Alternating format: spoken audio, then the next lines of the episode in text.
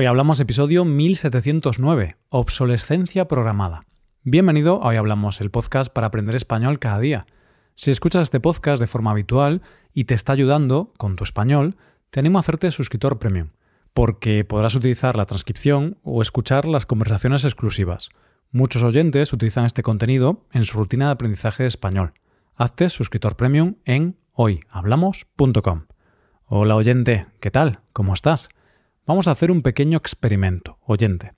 Si estás en casa, mira a tu alrededor y responde a la siguiente pregunta. De todas las cosas que tienes, ¿cuántas tienen más de 5 años y siguen bien? Pocas, ¿verdad?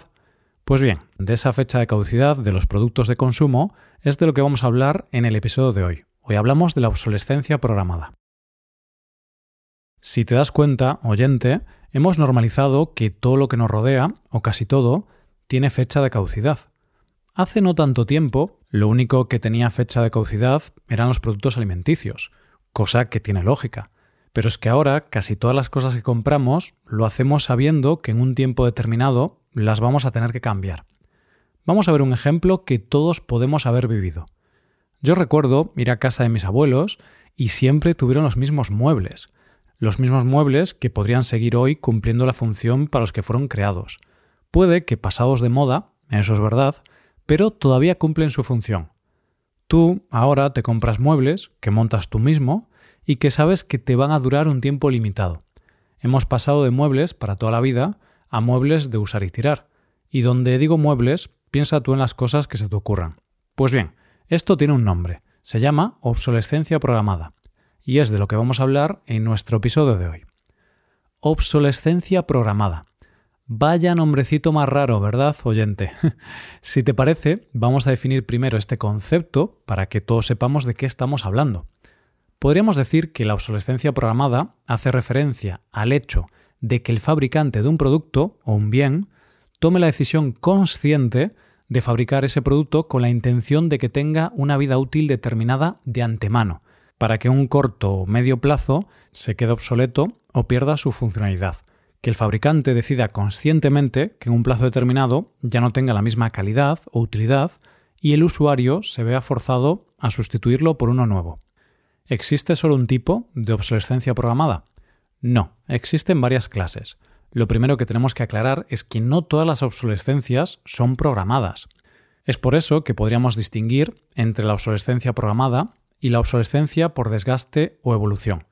Es decir, que un producto tenga una vida útil y haya que sustituirlo después de un tiempo puede ser perfectamente normal y no tiene que haber sido programado para ello.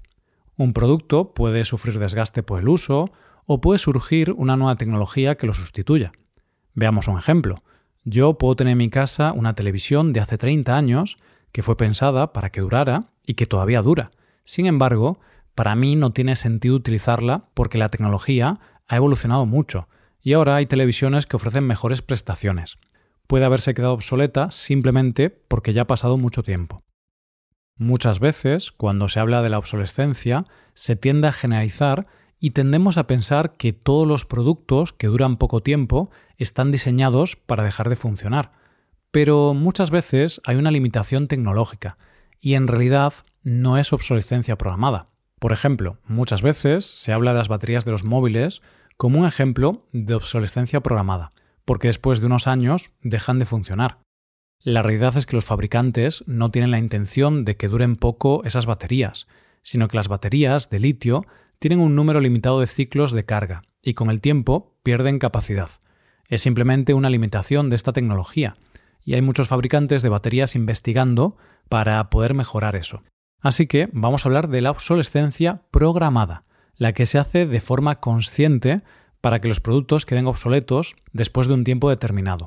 Pues bien, dentro de esta clase de obsolescencia hay tres tipos, obsolescencia funcional, tecnológica y de diseño o psicológica. La obsolescencia funcional es cuando un fabricante crea algo para que en un tiempo determinado deje de funcionar. Uno de los ejemplos más conocidos es el caso de las impresoras y los cartuchos de tinta. Algunas impresoras de ciertas marcas están programadas para dejar de funcionar o dar mensajes de error después de un número específico de impresiones o un periodo determinado, incluso si la impresora está en buen estado y los cartuchos de tinta aún tienen tinta. Este es un tema que ha generado cierto debate, pero los fabricantes se defienden diciendo que esas impresoras dejan de funcionar porque alguna pieza está desgastada y podría ser peligroso seguir operando esa impresora. Posiblemente la obsolescencia funcional sea la menos frecuente hoy en día, en el sentido de que a veces pensamos que algo está hecho de forma intencionada por el fabricante, pero muchas veces son medidas de seguridad, prevención o simplemente ciertas piezas que se han desgastado y hay que reemplazar. Ahora hablamos del siguiente tipo de obsolescencia que sí es más común hoy en día, pero también es objeto de debate, la obsolescencia tecnológica. Es la que se refiere a la tecnología que lleva el producto en cuestión. Es decir, un producto lleva incorporada una tecnología o utiliza una tecnología que se sabe que en poco tiempo va a quedar obsoleta y por lo tanto ese producto se va a quedar inoperante. Esto pasa, por ejemplo, con todos los sistemas operativos y con los móviles. Los modelos más antiguos de teléfonos móviles y smartphones a menudo se vuelven obsoletos porque ya no reciben actualizaciones o aparecen nuevas tecnologías de red, como el paso del 3G a 4G y luego a 5G. Por supuesto, también podemos entrar en un debate aquí, porque, por ejemplo, no recibir actualizaciones en mi móvil de hace 5 años es obsolescencia o es simplemente algo normal, porque la tecnología evoluciona y el fabricante no puede dar soporte a tantos móviles de forma indefinida. Un caso sonado de sospechas de obsolescencia tecnológica fue una actualización que hizo Apple a algunos modelos antiguos de iPhone. Después de la actualización, los usuarios decían que sus móviles iban más lentos. En 2017, Apple confirmó que había lanzado esa actualización de software y que efectivamente ralentizaba algunos modelos de iPhone más antiguos. Según ellos, lo habían hecho para solucionar algunos problemas que provocaban las baterías desgastadas de estos modelos antiguos, que hacían que los teléfonos se apagaran inesperadamente o tuvieran problemas de rendimiento. Finalmente, la empresa pidió disculpas y ofreció más datos a los usuarios sobre la salud de la batería y les permitió la opción de activar o desactivar la gestión del rendimiento del móvil. Bueno, nos vamos al tercer tipo, que es la obsolescencia de diseño o psicológica. ¿En qué consiste este tipo de obsolescencia? Pues es algo que ocurre en la mente de los usuarios y fomentada por los fabricantes a través del marketing, de la publicidad o de la estrategia del producto. Esto ocurre cuando nosotros, los compradores, sentimos la necesidad de cambiar algo que tenemos por algo nuevo. No porque deje de funcionar el producto, sino porque sentimos que ha pasado de moda. Esto pasa con muchos productos, pero vamos a hablar de dos en particular que creo que son los más afectados por este tipo de obsolescencia. Primero podemos hablar de la ropa.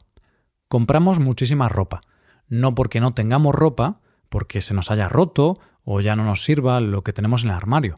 Realmente lo hacemos por las tendencias, porque lo que tenemos pasa de moda de una temporada a otra o en cuestión de meses y sentimos esa necesidad de comprar. Para poder potenciar esto, las empresas de moda van creando tendencias diferentes para intentar que el consumidor cambie con más frecuencia de ropa. Por otro lado, podemos hablar de los móviles. Actualmente, los fabricantes de móviles realizan mínimo un gran lanzamiento anual del modelo insignia de la marca, como hace Apple con el iPhone o Google con su Google Pixel. Aunque la realidad es que tampoco hay unas diferencias enormes entre el modelo nuevo y el del año pasado. a veces la cámara es ligeramente mejor, cambia un poco el diseño, pero hoy en día tampoco se realizan unas innovaciones enormes en el tema de los móviles. Creo que estamos en la época en la que la gente cambia de móvil con más frecuencia de la historia. ¿Por qué? Porque con cada nuevo lanzamiento percibimos que nuestro móvil ya está anticuado, obsoleto, y sentimos esa necesidad de cambiarlo. Evidentemente, aunque los fabricantes intentan promover esta idea de tener siempre el último modelo o estar siempre a la moda, la realidad es que esto es algo que depende de los consumidores. Este tipo de obsolescencia es el resultado de la percepción que tenemos los consumidores y cómo nos dejamos influir por la publicidad y el marketing. Está en nuestra mano decidir si es momento de cambiar de móvil o no.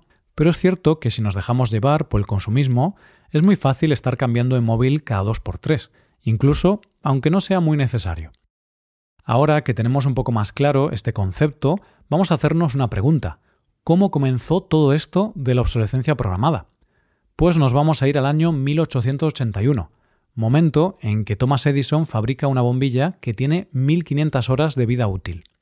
Se sigue investigando y años más tarde, en el 1924, se logran fabricar bombillas que llegan hasta las 2.500 horas de vida útil.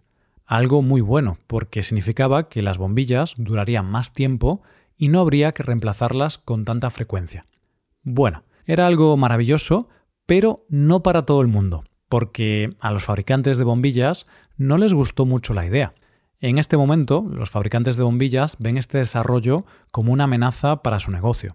En ese año se unen los fabricantes de bombillas en un cártel llamado el cártel Fibus, o también conocido como el Comité de las Mil Horas. Lo que se decidió aquí, como habrás intuido por el nombre, es que las bombillas tenían que tener un estándar de duración que se estableció en las mil horas. Pero no solo eso, sino que se multaba a quien fabricara bombillas de más duración. Podríamos decir que este sería el primer caso de obsolescencia programada pero no se considera el primer caso de la historia porque podemos encontrar otros casos más antiguos de obsolescencia de diseño, es decir, la obsolescencia que es percibida por el consumidor. Para eso nos tenemos que ir a los años 20. Hablamos de General Motors y concretamente de su presidente Alfred Sloan. ¿Qué hizo este hombre? Ideó una estrategia para competir con su gran rival del momento, Ford. No es que se inventara la estrategia de la nada, porque lo cierto es que se basó en el modelo que funcionaba en aquel momento en la industria de la bicicleta, que era un modelo anual.